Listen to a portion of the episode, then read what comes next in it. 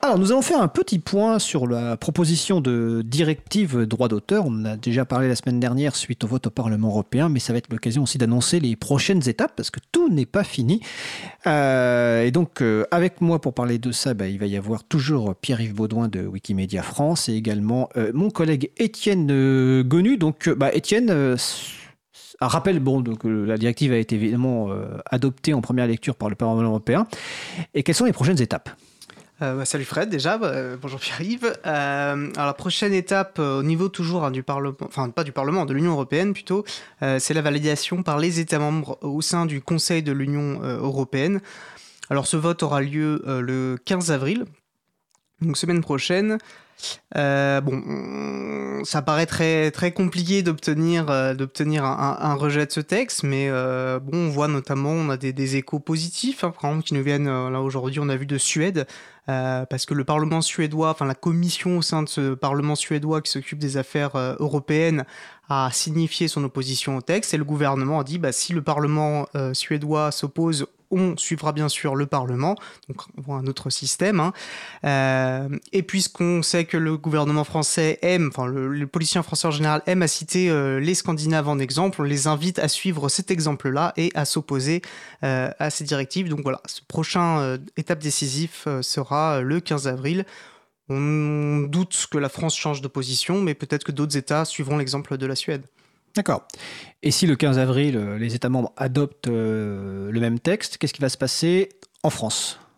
Bah, En France, bah, du coup, cette directive ne sera plus une proposition, mais une directive à proprement parler. Et pour toute directive, l'étape suivante, bah, c'est pour les États membres, à l'intérieur du cadre posé par la directive, d'écrire une loi en fait euh, pour transposer, c'est le terme, de transposer dans le droit national par une loi bah, la directive. Euh, donc là, il s'agira, donc en France, ce sera très certainement dans le cadre de la loi audiovisuelle. Hein. il y a déjà eu une mission d'information euh, qui annonçait effectivement, euh, qui annonçait effectivement, qui parlait de mesures de reconnaissance. Enfin là, dans le texte, c'était déjà le, terme était choisi. Et, la, mission d'information, c'est qui? Alors, qui sont les membres de cette mission? Alors, la rapporteure était Aurore Berger, qui, tout, au sein de la ah, je, je, croyais que tu faisais référence au CSPLA, CSA et la DOPI. Pardon, oui, effectivement, il y a, deux, il y a deux. Euh, bon, alors il y a effectivement une émission d'information qui était antérieure, enfin pendant les projets de directive, on en parlait déjà, qui, soutenait déjà donc euh, dès l'année dernière euh, la directive en cours de discussion et qui défendait corps et âme cet article, l'article 13. Et le lendemain ou deux jours après le vote par le Parlement européen, du, le vote du 26 mars, le ministre de la Culture français, Franck Riester, annonçait effectivement dans, un discours, je ne sais plus dans quel cadre exactement, mais il annonçait euh, qu'il confiait à trois organismes euh, français, donc euh, l'ADOPI, tristement célèbre ADOPI, le CNC, qui est le Conseil national du cinéma, et le CLSPA, qui s'occupe, on va dire, de la gestion de, la taxe copie privée. Ces trois organismes doivent mener une étude sur comment appliquer des systèmes de reconnaissance de contenu, donc des filtres, pourtant qu'on nous présentait comme n'étant pas le sujet de la directive, mais elles sont chargées voilà, d'étudier cette piste-là. On, notera euh, que, a priori, les conclusions sont connues déjà d'avance, euh, vu la typologie de ces, structures, et aussi l'absence, euh, de, par exemple, du Conseil national du numérique, qui est quand même normalement une instance qui devrait être sollicitée pour participer à, ce sujet. Euh, Pierre-Yves, on a donc Baudouin, de, président de Wikimedia France, euh, juste avant la pause musicale. On, parlait de, l'action du 21 mars, notamment avec en, Allemagne la page de Wikimedia Pédia allemande qui était fermée. Euh, mais c'est aussi l'occasion de, rappeler que Wikimedia France, notamment grâce à ton action, a été très active contre la, directive. Est-ce que tu tiens un petit bilan de cette première phase de mobilisation, parce que c'est évidemment pas terminé, à titre personnel ou au titre de Wikimedia? Euh, bah, malgré le fait qu'on ait évidemment euh, perdu, euh, nous, pour notre part, chez Wikimedia France, on a beaucoup appris. notamment bah, en travaillant avec, Étienne de, de l'April et, d'autres acteurs. on a beaucoup appris sur le contexte français, notamment ceux qui sont absents ou ceux qui nous ont éventuellement trahis ou déçus dans, dans, dans, ce combat.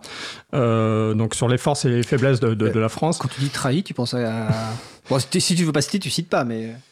Si, je peux le dire. Bah, je pense notamment Quant, enfin, Quant qui, qui, fait sa déclaration deux jours avant le vote. C'est vraiment, de la, à mon avis, de la, provocation. Et c'est pas juste une erreur de compréhension de notre part, comme ils essayent de le dire depuis, depuis, depuis le vote.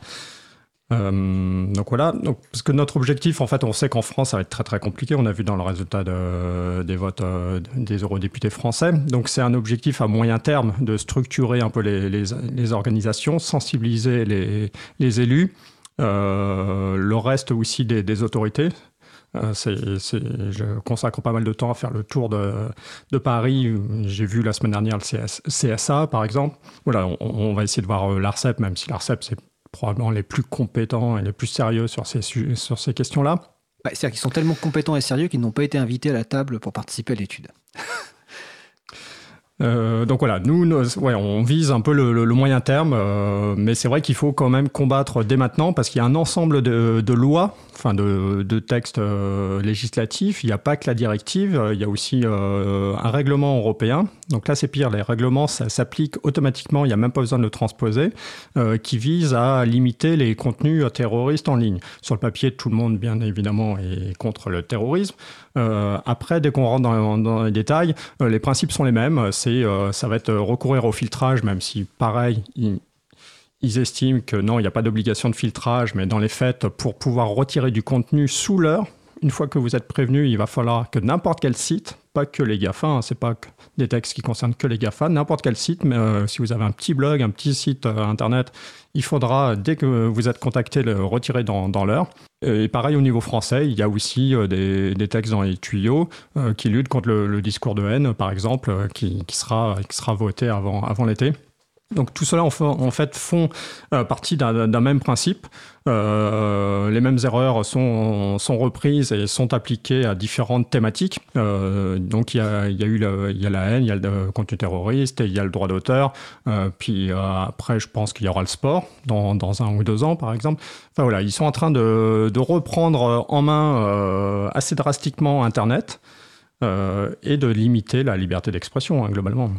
Étienne, tu veux rajouter quelque chose avant le, jingle musical? Juste peut-être pour repréciser par rapport en termes de timing, euh, a priori la loi que j'évoquais dans laquelle sera transposé donc cet article 13, on imagine que le Conseil des ministres se réunira euh, à la rentrée, enfin euh, début de l'été, pour avoir un projet de loi sans doute à la rentrée, mais de toute façon on vous tiendra au courant bien sûr. Alors on précise aussi que l'article 13 est devenu l'article 17 dans la version euh, définitive, donc la communication maintenant va être à partir sans doute de l'article 17, et que la transposition, le projet de loi peut aussi arriver pendant l'été, euh, pendant que les gens, certains ont la chance de prendre des vacances, peut-être en juillet. souvent les sessions parlementaires se terminent euh, fin juillet, voire début août. Ben, en tout cas, merci pour ce point. Évidemment, nous allons vous tenir au courant, donc n'hésitez pas à suivre les sites de l'April et de Wikimedia France, donc april.org et wikimedia.fr.